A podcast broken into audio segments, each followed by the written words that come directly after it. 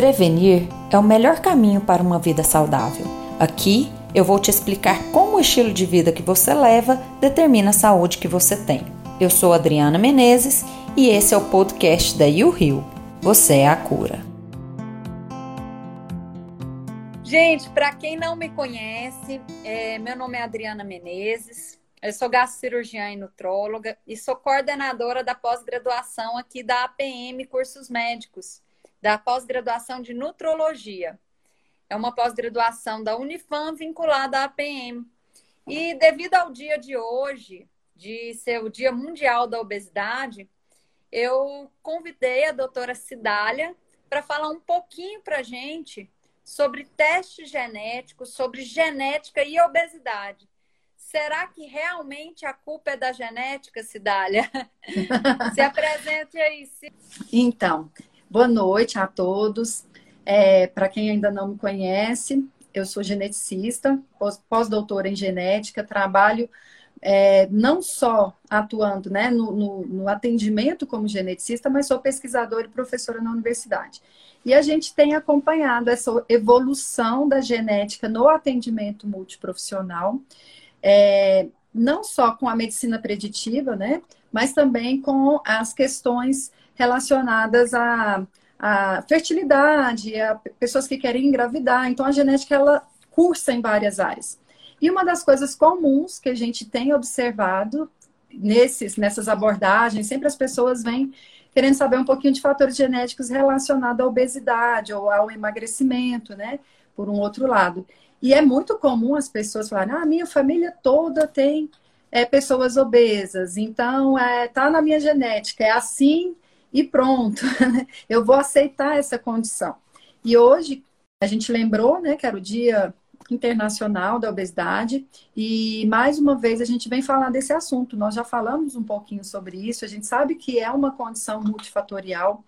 Então, assim, não dá para a gente culpar a genética por tudo, até porque quando a genética está presente, ainda assim existem algumas estratégias que podem ser feitas. Mas a primeira coisa que eu gosto sempre de lembrar é que é uma condição multifatorial. Existem fatores ambientais, existem fatores genéticos e comportamentais na obesidade. Então, a gente não pode culpar a genética por todo um processo, que na verdade envolve várias outras questões. E essas questões, elas interagem e uma pode potencializar a outra. Então, se já tem uma predisposição, uma suscetibilidade genética, por mais que aquilo contribua de 10 a 15%, e ainda tem um fator ambiental desfavorável ou comportamental, aí vai potencializar realmente. E aí parece que é sempre a genética o mais marcante. Mas, de acordo com alguns estudos, a genética vai contribuir de 20% a 30%, depende do score de cada um. Mas é uma condição multifatorial. Nós não podemos sempre falar que é a questão genética que influencia, né? Que, que determina. Ela pode influenciar, mas ela não vai determinar essa condição final. E é, ainda eu costumo de... falar Sim. sempre para os meus pacientes que, assim, quando a gente fala tanto em obesidade quanto qualquer outro tipo de doença, porque a obesidade, querendo ou não, é uma doença inflamatória crônica e nós precisamos tratar sim. sim como uma doença. Claro que a gente não deve estereotipar a obesidade, mas ao sim. mesmo tempo também a gente não pode facilitar falando que ser gordinho hoje é, é uma opção e não uma doença. É uma doença e deve ser tratada, né? Mas a base deve ser sempre o quê? alimentação, atividade física e dormir bem. Mas sempre a gente escuta dentro do consultório o que, que é. Nossa, doutora, mas minha família inteira é obesa. É, a uhum. genética é importante? É. Mas o que nós herdamos da nossa família são susceptibilidade. Cabe a nós sabermos guiar esses genes através de mudança de estilo de vida. Mas então, ô Cidálio, o que eu queria te perguntar para o pessoal entender melhor o papel da geneticista, que é até um pouco confuso aí para o pessoal na hora que a gente Sim. fala em genética. Realmente, quando alguém fala que a família inteira é obesa, existe isso mesmo de genética para obesidade? Sim, né? Nós temos vários genes que podem é, interagir e contribuir aí para uma suscetibilidade para a obesidade. Então, a gente não pode desconsiderar alguns casos. Cada caso tem que ser avaliado individualmente. Tem casos que o fator ambiental ele é mais marcante, mas a gente não pode desconsiderar os genes, não, até porque eles estão envolvidos em funções importantíssimas do metabolismo. Então, é, existem genes relacionados ao gasto energético, genes relacionados à sensibilidade à insulina, né, à resistência à insulina genes relacionados ao metabolismo de gordura, como o FTO, que é amplamente estudado. E se a gente juntar todos eles, né, mais aqueles relacionados à lipólise, é compulsão alimentar, a parte comportamental também. Então, quando a gente junta tudo isso e faz um score, né, dessas variações, pode acontecer de uma pessoa ter várias quando eu digo variações, para a gente usar aqui uma linguagem mais fácil, mas para quem é aí da área, eu sei que tem muitos alunos aí do curso de medicina, né, alguns profissionais, são os polimorfismos genéticos. Então, dependendo desse polimorfismo, desse conjunto de polimorfismo genético que a gente encontra, pode ter um score, né, um, um, juntando todos esses, um score de suscetibilidade, que pode ser baixa, média ou alta. Então, pode acontecer de ter uma predisposição à suscetibilidade maior. Isso a gente não pode desconsiderar. O que a gente sempre reforça é que, mesmo tendo essa suscetibilidade, existem estratégias que vão ser favoráveis para conduzir e evitar que essa doença aconteça e que seja um processo difícil de lidar.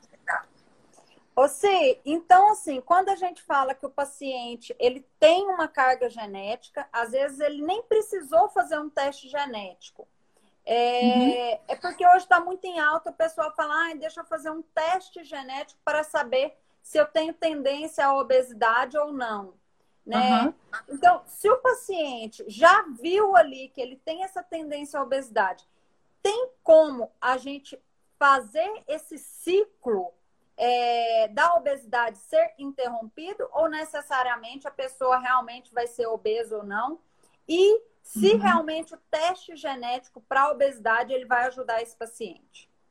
Certo, então vamos lá. É, em relação ao teste genético, o teste genético ele traz as, essas informações dos polimorfismos. Então, a partir do momento que eu conheço as variações, que eu tenho um score, eu tenho informações que vão contribuir naquele processo. Eu costumo falar assim, é, é, eu não gosto, é, não faz parte do aconselhamento genético a gente já induzir ao teste. É uma decisão do paciente se ele quer ou não saber daquela informação. Então, a gente não faz isso, não pode ser diretivo. Mas é muito comum que o paciente pergunte, ou que às vezes a gente discutindo né, também em, em relação a, a, a alguns colegas profissionais, e aí, esse teste realmente vai ajudar? Ele é sempre informativo, ele sempre traz alguma informação. Mas a pessoa não pode fazer naquele momento, ou ela não está preparada para aquilo por vários motivos, tem como conduzir estratégias considerando a avaliação clínica feita pelo médico assistente, então é uma equipe multiprofissional. O exame genético ele vem complementar uma série de questões para a gente entender o perfil genético clínico daquele paciente e, o e os outros exames laboratoriais. Agora, com a avaliação clínica e também com a avaliação genética que a gente faz de histórico familiar, a gente constrói o heredograma, que aí é uma parte muito da genética. A gente constrói e consegue identificar um peso daquele fator genético, porque às vezes o próprio paciente pode chegar e falar: Eu sei que tem, porque a família toda tem. Mas aí você vai ver o estilo de vida daquela família toda, é realmente todo o fator ambiental está tá envolvendo todos aqueles familiares. Então, é importante passar pela avaliação genética, porque a gente constrói esse heredograma e consegue identificar o peso desse fator genético, mesmo sem o exame. Como eu falei, o exame ele traz informações mais precisas e faz com que as estratégias sejam mais direcionadas e mais assertivas. Mas sem o exame, com avaliação clínica e outros exames laboratoriais, né, bioquímicos, as dosagens hormonais, é possível e é é, sempre é, é, é assim, ações de uma equipe que está ali preparada para acompanhar essas avaliações. Então, o exame genético contribui sim, traz informações sim, importantíssimas, é, sempre, mas sem ele, se passar por uma equipe multiprofissional, as estratégias elas também são bem eficientes nesse processo. É, sim, você está falando aí o tempo todo de testes genéticos, né? E talvez uhum. o pessoal ainda não saiba bem o que, que é teste genético. Teste genético nada mais é que avaliar esses polimorfismos genéticos através do exame da saliva. Você pega uhum. um, um cotonetezinho especial, vai lá, exame da saliva e manda para análise. É uma análise de DNA. Só Sim. que existe teste genético para tudo. Né? Tudo. Teste genético para obesidade, para câncer de mama. Um dos mais famosos aí, teste genético que ficou mais em alta, foi depois do que a Angelina Jolie fez para câncer de mama, que foi o BRCA1 e BRCA2, né? E então existe teste genético para N funções. Hoje Exatamente. a gente está falando de obesidade, mas a obesidade, o que a, a CI está tentando mostrar é a obesidade, a partir do momento que você muda a base, a alimentação, atividade física, boa noite de sono e uma saúde mental, você consegue ter um resultado bacana no, resulta no, no tratamento clínico da obesidade. Mas uhum. a gente tem que ver também que existem algumas dietas que são mais direcionadas a teste genético. Existem pessoas que fazem uma dieta e têm resultado, Existem pessoas que fazem dieta, a mesma dieta, e não têm o mesmo resultado. Por quê? Porque existem polimorfismos diferentes. Então, se fala um pouquinho aí do tipo de dieta. Por exemplo, eu escolhi a dieta cetogênica como estilo de vida, porque eu acho que a dieta cetogênica é a melhor dieta do mundo. E realmente uhum. existem pessoas que se dão bem. Se Mas o que que uhum. isso, através da genética, pode contribuir para a gente ter um melhor resultado tanto no emagrecimento quanto na prevenção de doenças. Fala um pouquinho sobre cada gene é, específico falando em tipo de dieta. Certo, então olha só, tentar é, se eu consigo contemplar tudo isso. Uhum. É, em relação a, a, ao tipo de dieta, é porque dependendo do polimorfismo que a gente identifica, então, a partir do momento que a gente faz o exame e tem ali a, a informação do polimorfismo, a gente sabe se a pessoa ela usa como fonte de energia mais uma gordura ou se ela usa mais carboidrato. Então, isso automaticamente vai nos informar se ela vai responder melhor uma dieta com menos carboidrato, mais hipocalórica, ou se ela vai responder melhor a uma dieta hiperproteica. É, claro que isso, deixando isso bem claro, eu sempre falo isso é, nos grupos de pesquisa e tudo mais. A, a, a orientação da dieta ela é do nutricionista. O exame genético ele não vem para te falar qual a sua dieta ele vem para trazer informações que vão complementar ali a avaliação clínica do nutricionista, do nutrólogo, para que as estratégias sejam direcionadas. Então, ele vem com informações mostrando para o profissional, e aí depende também de uma avaliação de um geneticista, para entender esses scores, porque alguns genes que são usados nesses testes genéticos são mais facilmente modulados do que outros. Como você citou do BRCA1, BRCA2, são genes muito fortes, de impacto muito grande para câncer de mama. Então, é difícil é, algumas estratégias para evitar. Então, é, no caso lá da Angelina Jolie, ela já resolveu tirar a mama. Agora, tem genes relacionados ao metabolismo que, quando identificado o polimorfismo, por mais que seja desfavorável, seja um polimorfismo de risco, existem estratégias que conseguem modular. E aí, é, a partir dessa modulação, melhora a expressão desses genes e o metabolismo é, fica mais acelerado, se for o caso da obesidade.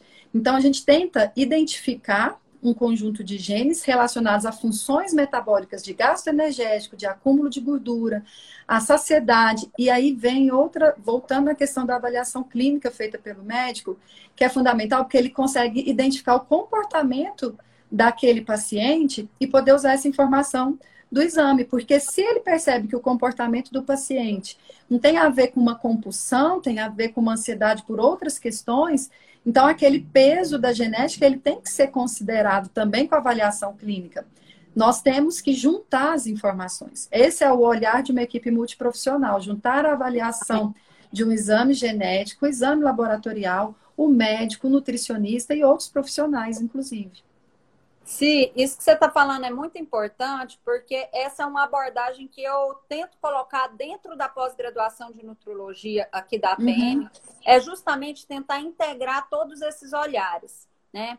É, o tema obesidade é um dos temas mais esperados na, na pós-graduação. Uhum. E o que, que eu tento fazer nessa, nessa pós-graduação? Integrar vários olhares: o médico, o nutricionista, o geneticista, o educador físico, tanto que a doutora uhum. Cidália, ela é geneticista e faz parte aí da nossa equipe de, de professores aí da APM. E uhum. para quem está achando muito específico, às vezes, o que a gente está falando, na pós-graduação a gente vai falar muito do, do básico mesmo da obesidade. Mas o básico, gente, da obesidade é você ler.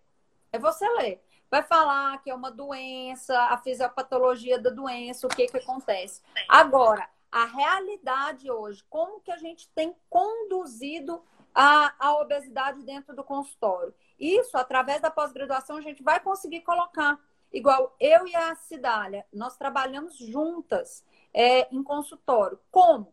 Qual que é o papel do nutrólogo, qual que é o papel da nutricionista e qual que é o papel da geneticista aí? Exato. Nutrólogo normalmente vai dar o diagnóstico, dar o diagnóstico da doença e ver a real necessidade aí de entrar com um medicamento para obesidade, se tiver indicação ou não.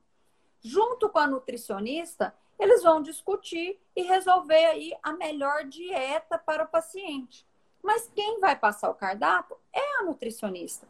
Eu não vou entrar aí no mérito, no mérito de nutrólogo não prescreve dieta, porque isso o CRM libera nós prescrevermos dieta, assim como o CRN de nutricionista, eles falam que é só da nutricionista. Eu não vou entrar nesse mérito. O que eu quero dizer uhum. é, nossa pós-graduação fala dos dois olhares, nutricionalmente, nutrólogo, e entra muito geneticista e educador físico aí para ajudar a modulação desses genes, independente se você tem o gene da obesidade ou não, é possível sim você modular esses genes. E tendo esses Essa genes é na mão, fica muito mais fácil. Se você pega um teste genético, depois que passou comigo como nutróloga, passou na nutricionista, e eu acabei é, achando que tem indicação de passar pela geneticista, não só pela obesidade, mas por uma série de queixas do paciente que eu acho que a, a, a genética vai ajudar muito. Então, uhum. a doutora Cidália vai fazer essa análise, né, um aconselhamento genético para o paciente e até mesmo indicar ou não fazer esse teste, né? Exato. E, e, e, e é, pode falar, sim. É só aproveitando uma palavra que você falou e que eu, a gente não pode deixar de comentar aqui, eu sei que tem muitos estudantes também, professores, é, sobre modulação desses genes. Essa é a chave, porque quando a gente fala que o ambiente, uma estratégia da, da é, medicamentosa, a estratégia alimentar e o exercício juntos podem melhorar a expressão desses genes, é essa modulação que a gente busca trazer aí com a informação do exame genético, da avaliação genética que seja. Então, mesmo sem o exame, voltando naquilo que a gente falou, se a gente identifica um peso muito grande de fatores genéticos, a gente já pode discutir entre a equipe algumas estratégias que vão modular alguns genes de obesidade, melhorando o gasto energético, melhorando a absorção de alguns micronutrientes e que vão ali ajudar nesse metabolismo, nessa para obter esses resultados. Então, essa modulação da expressão dos genes é onde a gente fala que a genética, ela não tem que definir seu resultado. Ela tem, você tem ali uma informação, mas você tem um estilo de vida a seu favor para melhorar esses genes, que é o que a gente chama de epigenética. Você usar o fator, o, o, ambiente, o seu estilo de vida a seu favor, melhorando a expressão desses genes, que é o que você falou, de modular esses genes com a alimentação, com os bioativos presentes nos alimentos, as prescrições do nutrólogo e o exercício físico, né? Isso a gente pode, assim, buscar N estudos científicos que tem estudo científico em cada uma dessas áreas, de quais são esses é, genes que são modulados, e lembrando que não é uma modulação da, do dia para a noite. Ah, eu fui na geneticista, fui na nutróloga, agora eu mudei o meu gene e vai dar tudo certo. É uma então, adaptação. Exatamente. A, a, grande vantagem, porque aí a pessoa fala, ah, então não vou nem começar, eu quero uma coisa rápida. A grande vantagem é que é uma modulação, uma adaptação, e isso gera um resultado que é permanente. Então, ali na frente, você não vai mais ter aquele problema de ganho de peso, não vai ter aquele problema de aumentar o seu colesterol, ou o problema com resistência à insulina. Você trata de forma preventiva uma situação, ou mesmo você vai é, evitar outras comorbidades que possam acontecer. Ô, Si, já que você falou aí sobre estilo de vida, e, e também tem. Queria saber aí de você se existe algum medicamento que pode ser tomado para diminuir essa influência genética. Existe isso? Olha, eu tenho esse gene, então eu vou tomar tal medicamento, porque esse medicamento me ajuda a combater essa influência genética. ou somente estilo de vida mesmo? Como que é? Bom, nesse, né, nesse aspecto que nós estamos falando da modulação de expressão de genes, estilo de vida. Existem os bioativos que estão nos alimentos e podem ser prescritos pelo médico, nutrólogo ou outra, é, outra especialidade, né? Mas essa prescrição são com bioativos, é alimentação e estilo de vida. Não tem um medicamento, vai lá e muda a sua informação genética. O que a gente procura fazer, que nós estamos falando de modulação dessa expressão gênica, é através do estilo de vida, é através de uma mudança do que você está colocando dentro do seu corpo para que você, o seu corpo entenda uma melhor forma de funcionar, uma melhor forma desse metabolismo acontecer. Então, você ensina um pouco, né, de certa forma, é, você prepara seu organismo para que ele funcione a seu favor, para que o gasto energético seja maior, para que a resistência à insulina não exista, para que você não tenha aquela compulsão, a, a, questão de saciedade, mas com alimentação. É a medicina funcional, a nutrição funcional. Você, então, assim, fazendo o teste genético, às vezes a gente consegue ver ali, por exemplo, eu não metabolizo bem o ácido fólico. O ácido fólico ele está presente em várias reações corporais. Se eu não uhum. metabolizo bem o ácido fólico, fólico, quer dizer que eu tenho que colocar ou uma dosagem maior ou colocar o princípio ativo, que seria, no caso, metilfolato. Metilfolato. Isso seria uma das formas de trabalhar, às vezes, com alguns ativos e teste Isso. genético. Mas falar assim, o teste genético fala a favor de você usar esse tipo de medicamento, não. É para bioativo, para a gente colocar aí dosagens mais ideais para esse tipo de paciente. Seria Exatamente. Isso mesmo? É exatamente. Então, assim, é, essa palavrinha que a gente usa muito, né? São os bioativos. Alguns dos alimentos fornecem, mas às vezes a quantidade, como você mesmo lembrou, de acordo com o exame genético, é uma quantidade que às vezes precisa ser suplementada, porque é uma particularidade da, do metabolismo daquela pessoa e uma necessidade para aquele caso. Né? Então, isso é muito importante porque nos dá até uma questão de, de no caso, para o médico que vai prescrever, uma questão da dosagem de cada um desses componentes, de algumas vitaminas. E existem muitos desses bioativos já também com muitos estudos científicos comprovando os efeitos né, que tem no metabolismo. E aí você falou aí do metilfolato e tem outros bioativos em alguns alimentos funcionais que, que a nutrigenética traz muito isso, né? Junto com a nutrigenômica. É uma área que já está em ascensão há alguns anos e que tem vários estudos comprovando aí que esses bioativos podem modular algumas funções e a expressão de alguns genes. Cidália, e, por exemplo, eu tenho uma genética, vamos dizer, uma genética ruim é possível, ruim para a obesidade, o nosso tema aqui é obesidade. É possível eu, quando engravidar, ter alguma forma de não passar esses genes para frente? Tem alguma coisa que eu posso fazer durante a gestação ou durante até mesmo a, a vida da criança ali, tentar fazer com que esses genes não sejam passados ou expressos, vai depender aí é, uhum. de cada paciente, né? É possível acontecer isso, Cidália? Então, vamos separar. É, a gente existe uma área muito interessante para de estudo também, que é a epigenética transgeracional. Mas os genes, eles vão ser passados, herança mendeliana vai acontecer do polimorfismo, por exemplo, está ali presente. Existe uma chance, se a mãe tem 50% de chance da mãe, 50% de chance do pai, e depois aquilo é, lógico, uma série de genes podem ser avaliados. Agora, se já sabe, ah, vamos porque a mãe já sabe que tem uma predisposição, ela já fez um exame genético, e existe um risco aí dela passar esse polimorfismo desfavorável, né? Que as pessoas falam que a genética não é, é, é a genética ruim para a obesidade, essa variação desfavorável para a obesidade. Ela pode tentar mudar isso ela pode com a questão do estilo de vida desde o momento da gestação. Então, já na gestação, ela pode é, usar alguns alimentos que podem mudar a expressão desses genes. É a epigenética transgeracional. E isso vale não só com a questão do estilo de vida relacionado à alimentação, mas a prática de exercício, a questão da ansiedade, o comportamento também. Então, é, entra nessa área, que é uma área que assim, desperta muito interesse, que é da epigenética transgeracional. Você preparar ali o ambiente onde o, o bebê está se desenvolvendo para que a expressão gênica ela seja mais favorável. Agora, mudar deixar de ter esse polimorfismo, né? Isso vai depender ali no momento da segregação, a herança mendeliana, a gente não tem como é, prever essa mudança de herdabilidade desse polimorfismo, mas da expressão dele, a gente tem aí as ferramentas da epigenética. Entendi. Até mesmo porque, Cidália, é, a gente vê muitos estudos de mães que engravidam mais que 17 quilos na gestação, ela uhum. tem uma tendência a passar. Não é que ela vai deixar de passar o gene para a criança, mas ela tem uma tendência a fazer com que esses genes da obesidade na criança já sejam expressos. Então, uhum. seria isso. Ela não vai deixar de passar o gene para a criança. Isso. Mas a partir do momento que ela engravidou e engordou muito durante a gestação, mais que 17 quilos ali durante a gestação, ela faz com que esses genes que ela está passando para o filho já nasça já com uma expressão muito maior do que se ela não tivesse engordado durante a gestação.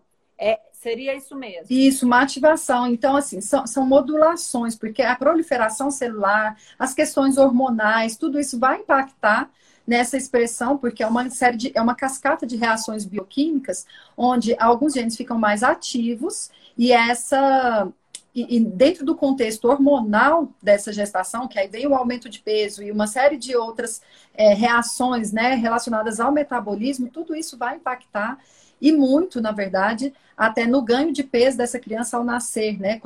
Quantos quilos, o, o, o, perfil nutricional dessa criança. Porque uma mãe que engorda bastante não quer dizer que o filho está engordando de forma saudável ali, né? Na verdade, até isso tem que ser considerado.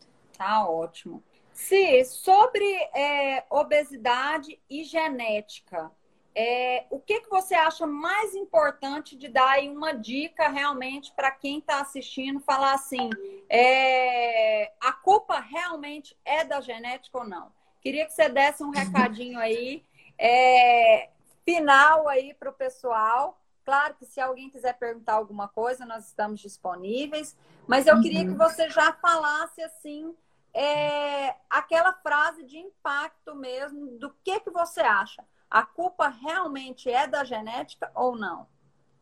Não, na verdade, a genética ela vai influenciar no seu resultado, mas ela não determina esse resultado. O fator genético ele vai estar interagindo com os fatores ambientais e comportamentais. Então, é uma condição, como eu falei, multifatorial. Agora, aproveitando ainda, antes de finalizar, é, é, eu acho que muitas pessoas, às vezes, têm uma curiosidade, e isso chega muito para mim, sobre em que situação que eu realmente deveria investir, vamos dizer assim, nesse exame genético. Eu acho que é muito comum uma ou outra pessoa ter aquela dificuldade que você mesma falou, uma pessoa faz uma dieta e não tem resultado, faz a outra não tem resultado.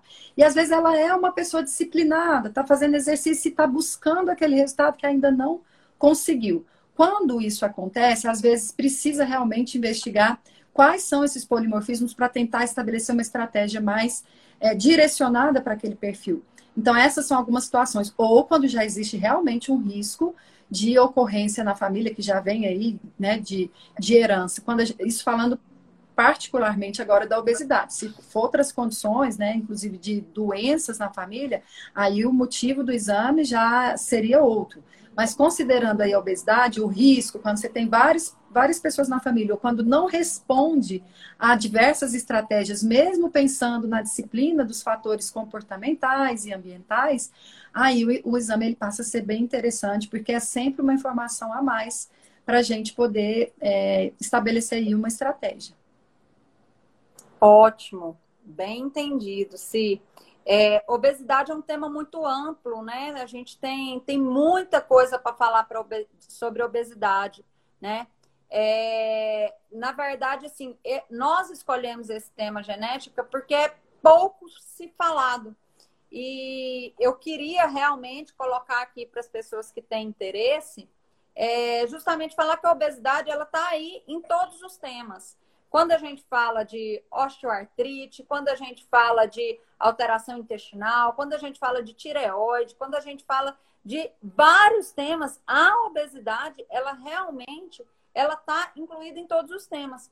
Até Sim. mesmo quando o pessoal pergunta aí é, sobre o cronograma do, do nosso, da nossa pós-graduação. Vai ver uhum. que a uhum. obesidade vai estar tá praticamente só em um final de semana. Mas esse tema vai estar presente em todas as outras matérias. né? Quando a gente vai falar lá na aula de osteoartrite, na aula de metabolismo ósseo, o paciente obeso vai estar tá ali é, sendo falado o tempo inteiro. Quando a gente vai estar tá falando sobre saúde intestinal e saúde da mulher, a obesidade também vai tá, estar presente ali. E tudo isso tem carga genética junto. Não é só a carga genética do gene da obesidade. Aí tem os genes das doenças específicas na qual a obesidade pode piorar. Pode estar presente. Diabetes, não. né? A resistência à insulina, aquilo acaba gerando a síndrome metabólica e, consequentemente, está relacionada à obesidade. Então, é, é, como você falou mesmo, ela acaba sendo um assunto em vários outros, de forma direta ou indireta, né? Acaba estando relacionado. Sim, Eu acho que tinha uma tá pergunta. Uma pergunta é. para você aí, falando sobre o uso do Saxenda, que é a liraglutida, né? É um análogo de GLP-1. O uso dela por mais de seis meses para perda de peso pode alterar a nutrigenética da pessoa? Então, é, já explica aí alguns termos que foi uhum. utilizado, até mesmo para esclarecer claro. o pessoal. É. Na verdade, é, não porque a nutrigenética ela vem na avaliação do polimorfismo e qual e como que aquele polimorfismo pode ser trabalhado em relação a estratégias nutricionais o Saxenda ele não vai atuar nesse sentido. Né? Aí a doutora Adriana pode falar um pouco melhor que a parte de medicamento, mas o Saxenda ele não vai é, interagir com a nutrigenética. A nutrigenética ela vai estar relacionada a como que o nosso polimorfismo, nossa variação genética está é, relacionada a algum tipo de bioativo, como que esse bioativo pode interagir. Alimento, né? Alimento. Nutrigenética é o que, que o alimento, o alimento. faz no nosso gene ali. Né? Diferente do medicamento. É, acho que agora Existe, deve ter sim a farmacogenética, mas não que a que, que é a farmacogenética? O que que aquele medicamento vai agir em mim? Talvez para mim um miligrama de melatonina eu vou dormir a noite inteira. Para outro, um, é, um miligrama de melatonina não faz nem cosquinha. Isso seria a farmacogenética. Agora, falando do Saxenda e mexendo nos polimorfismos, o Saxenda ele não é capaz em mexer nos nossos genes. Não existe medicamento hoje que vai mudar nossos genes. Agora, uhum. existem alimentos e bioativos, que é a nutrigenética, que vai influenciar, sim, aí na nossa, nos nossos polimorfismos genéticos, em deixar eles mais expressos ou não. Falei certo, Si? Pode me corrigir. Falou, aí. não, perfeito, porque eu acho que a questão era essa, é esclarecer uma coisa é a nutrigenética, o alimento, e outra é a medicação. Foi bom você ter falado do termo farmacogenética, que aí sim entra nessa questão de usar um medicamento mais é, personalizado para aquele perfil genético, e a nutrigenética é do alimento. Então não tem essa interação, tá certinho, e acho que é uma, uma dúvida comum, porque a nutrigenética ela é uma área mais nova, né? Então, assim, convido a todos aí interessados nesse tema, que é um tema, na verdade, que está em ascensão, nutrigenética, nutrigenômica, esse trabalho multiprofissional. E eu acho que a pós-graduação da PM, ela vem para apresentar todos esses conceitos e esses termos, né, para esses profissionais interessados nessa área. E acho que o futuro é, é mais ou menos, assim, eu percebo até pelo momento que a gente está passando, que as pessoas elas querem viver melhor, querem viver bem, né? Querem estar bem imunologicamente e com longevidade, com disposição, vitalidade, e é fundamental esse conhecimento ele vem para agregar nesse processo. Eu acho que tinha mais uma pergunta, Adri, mas agora eu já me perdi aqui. Deixa eu ver, o uso do Saxenda, eu só vi o do Saxenda ali. Ah, foi elogiando a melhor do mundo, doutora Cidália, a melhor, professora. foi mais isso, sim. É, ah, tá. sim. Não, é, existem é... graus de obesidade, Dri. Ah, eu achei. Hum, existem, existem graus de obesidade e até a questão do sobrepeso, né, Dri? Tem o sobrepeso, obesidade 1, e tem sim, sim O diagnóstico graus. de obesidade hoje é dado pelo IMC. O que, que é IMC? Peso sobre altura ao quadrado. Se você tem esse peso sobre a altura quadrada entre 25 e 30, é considerado sobrepeso. Se é entre 30 e 35, é obesidade grau 1. 35 a 40, obesidade grau 2. e acima de 40, obesidade grau 3.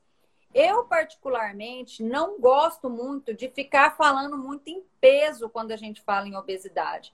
Porque peso, para mim, não é o mais importante quando a gente avalia o paciente. O mais importante são as alterações metabólicas causadas por esse peso. Por exemplo, existem pessoas que têm um peso aí que vai ter um IMC de 25, que tem muito mais alteração metabólica do que um paciente que tem um peso com IMC de 30. O que, que uhum. quer dizer alteração metabólica? Tem alguns genes que já estão mais expressos do que outros, que tem uma genética pior do que a outra, que faz com que tenha alterações, inclusive em exame de sangue. Nós temos aí, às vezes, um paciente mais magro, mais diabético, e outros mais pesados e não são diabéticos. E isso, para mim, o paciente diabético é muito mais grave do que um paciente que está acima do peso sem alteração metabólica.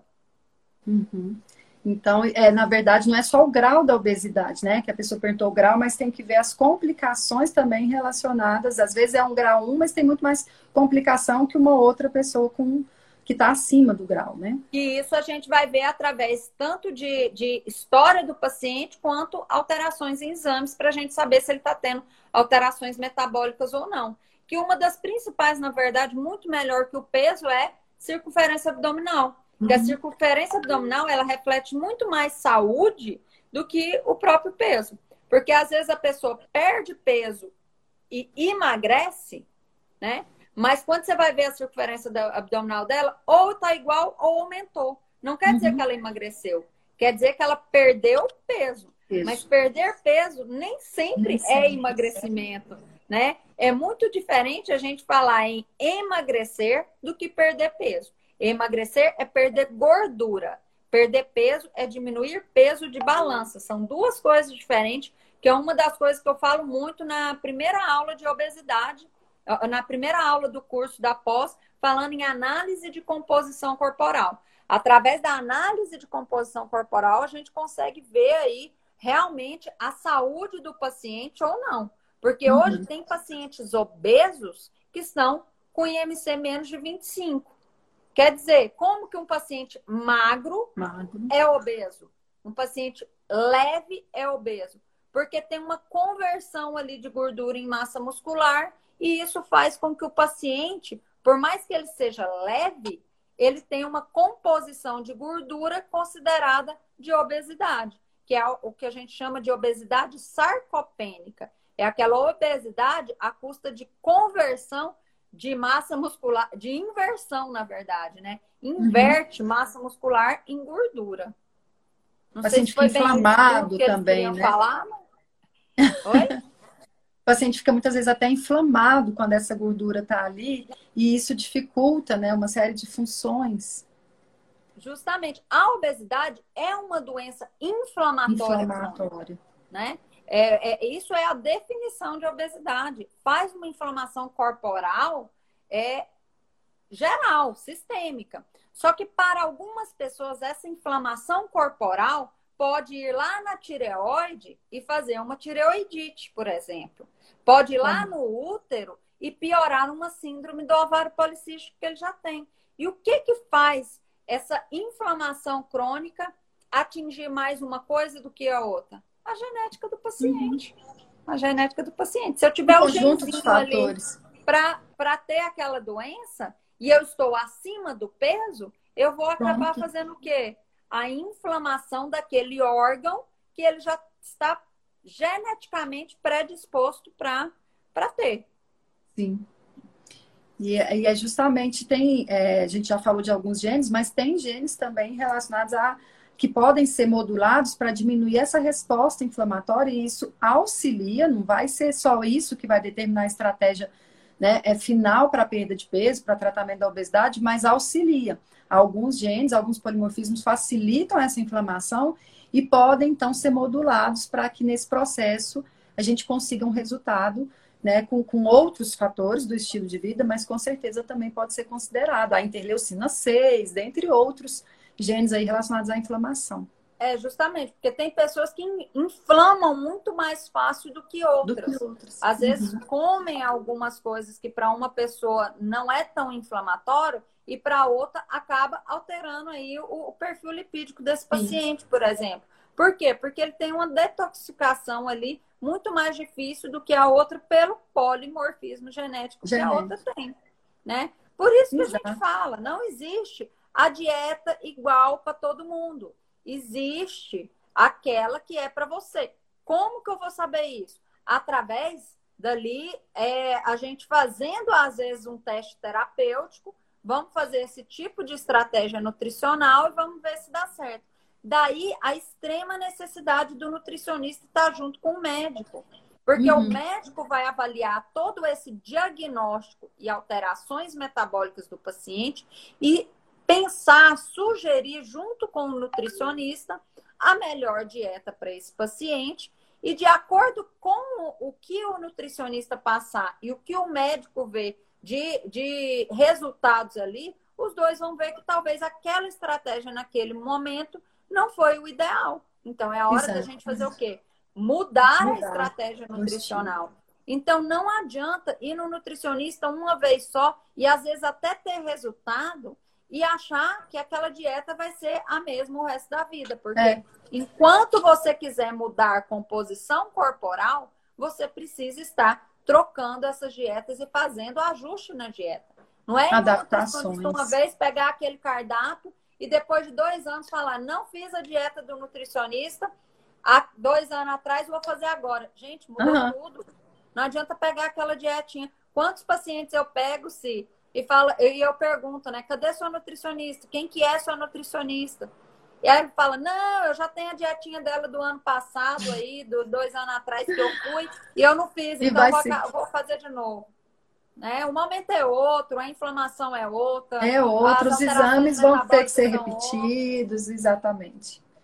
Nós estamos em constante adaptação. Justamente. Sim, então, acho que não teve mais perguntas, né?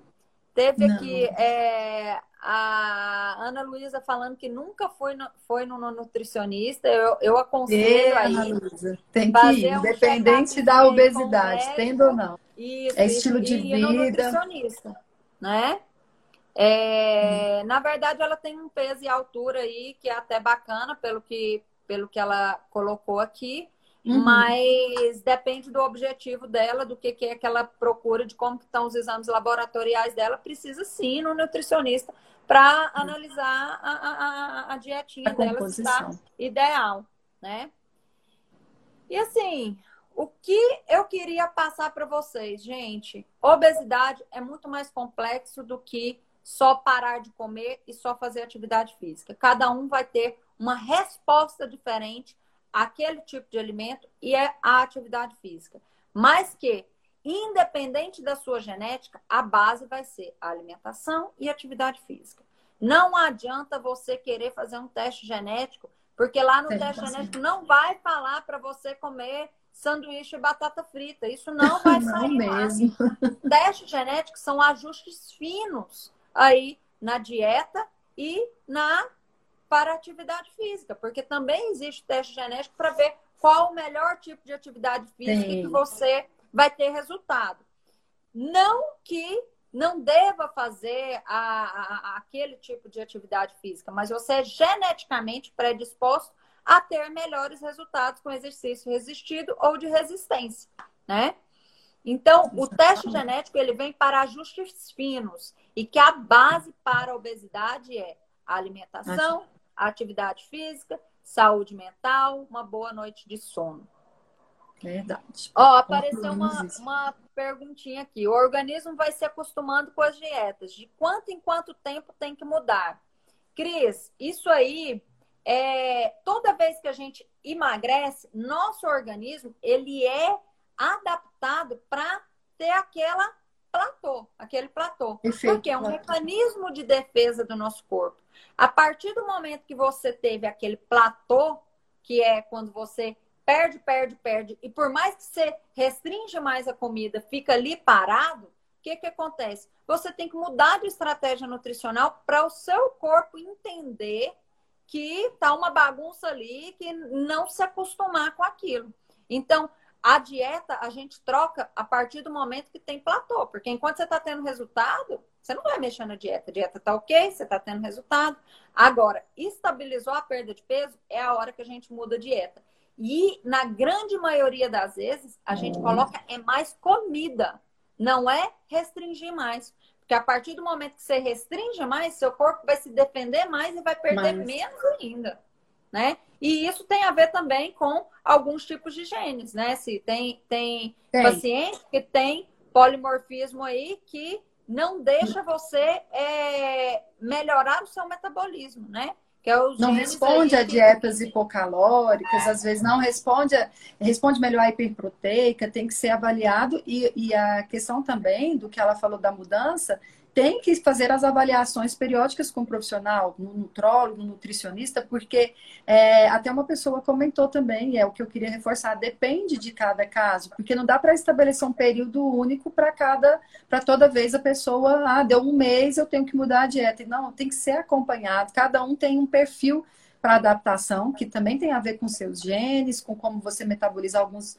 alimentos, e a gente fala muito com relação à dieta para a parte de proteína, carboidrato e gorduras, né, os lipídios, mas existe o metabolismo dos micronutrientes, das vitaminas, que são essenciais, porque são os cofatores que vão fazer aquele, que, é tudo aquilo girar, funcionar. E às vezes algumas deficiências, alguns polimorfismos desfavoráveis vão mostrar aí a necessidade de alimentos específicos, de alguma suplementação, se for o caso. Então, é, tudo isso tem que ser considerado nessas dietas e no momento de, de mudar né, alguma estratégia.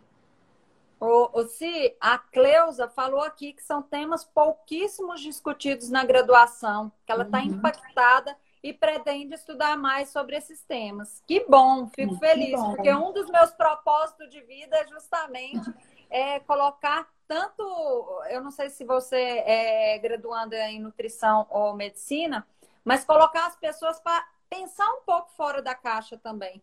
Porque a pós-graduação, ela está vindo aí para também agregar esses novos conceitos da medicina que na graduação a gente não, não, é não tem conhecimento. Né? A gente fez uma formação médica que é muito tradicional, ok, que é ótimo, a gente precisa estar tá embasado em artigo científico, mas, ao mesmo tempo, a gente tem que evoluir nisso aí. E a gente é... não está vendo muita evolução para colocar é, os temas dentro da faculdade de medicina. A genética, ela deveria ser muito mais explorada dentro da faculdade de medicina. Tanto que é muito é o, o, tema do meu mestrado, né, Si?